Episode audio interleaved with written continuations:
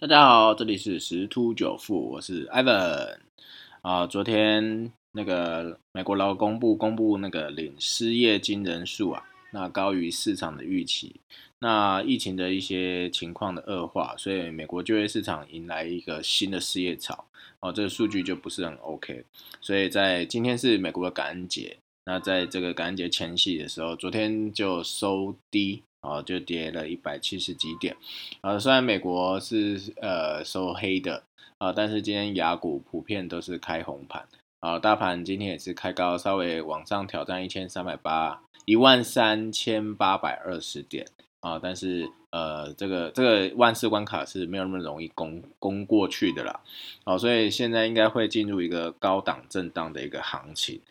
好。那目前来讲是这个市场指标是有点过热，所以我们要注意一下哦，随时有可能会有一些拉回的一些动作。好，但是未来啊，中长期，好，中长期还是上看一万四，甚至有机会到一万五啊，而且基本上是应该是一个先蹲后跳的一个方式啊，所以其实我们可以慢慢在思考后疫情时代来临。哦，哪一些的呃族群可以提前布局？比如说像呃今天的有新闻是说，哎，那华为好像可以解禁了，那或许跟它相关的一些呃是后续是有机会去做一个表现啊。那另外有像突发事件，那个韩国的钢厂哦出事情了，那台湾的这一些钢厂有机会有转单，但这属于短线呐。那我们还是要从长期，比如说拜登他的喜好啦。啊，或者是中美关系的改善呐，好等等啊，因为目前来看，这个美国自己是预期第二季的经济会强劲的反弹，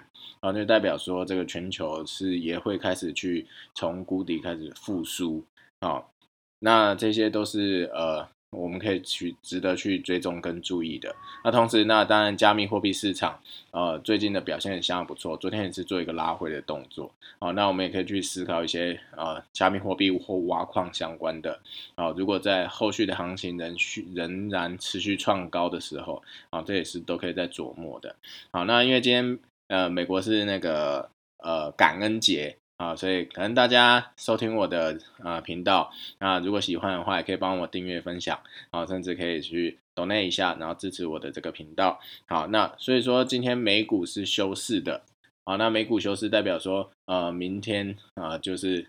呃，全球不会受到美股的一个波动所影响。那今天等于是说这两天的台湾的交易量有可能会稍微缩小一点，好，可能做一个量缩的一个整理，高档震荡。